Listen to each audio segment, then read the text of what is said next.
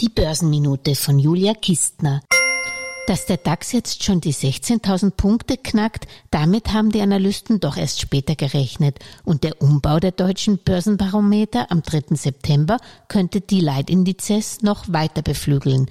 Der DAX wird ja von 30 auf 40 Aktien aufgestockt, der MDAX mit den mittelgroßen deutschen Unternehmen von 60 auf 50 Titel reduziert. Die Frage ist jetzt, ob man besser in den DAX oder doch in den MDAX oder SDAX investiert. Die beiden Nebenwerteindizes haben den DAX in den letzten fünf Jahren um Längen geschlagen und auch langfristig.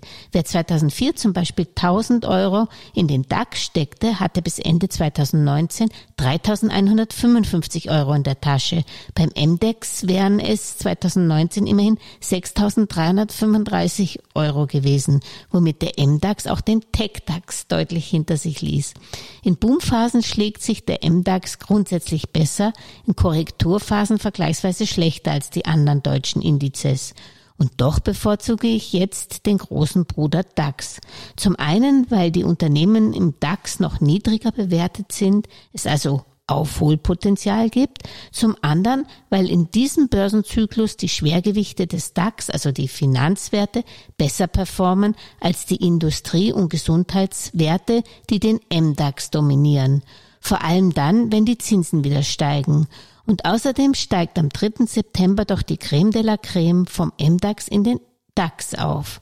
Das sollte die, der Börsenoberliga natürlich zusätzlich helfen. Wie auch immer, schönes Wochenende und viel Hörvergnügen am Sonntag mit der neuen Podcast-Folge der Geldmeisterin wünscht Julia Kistner.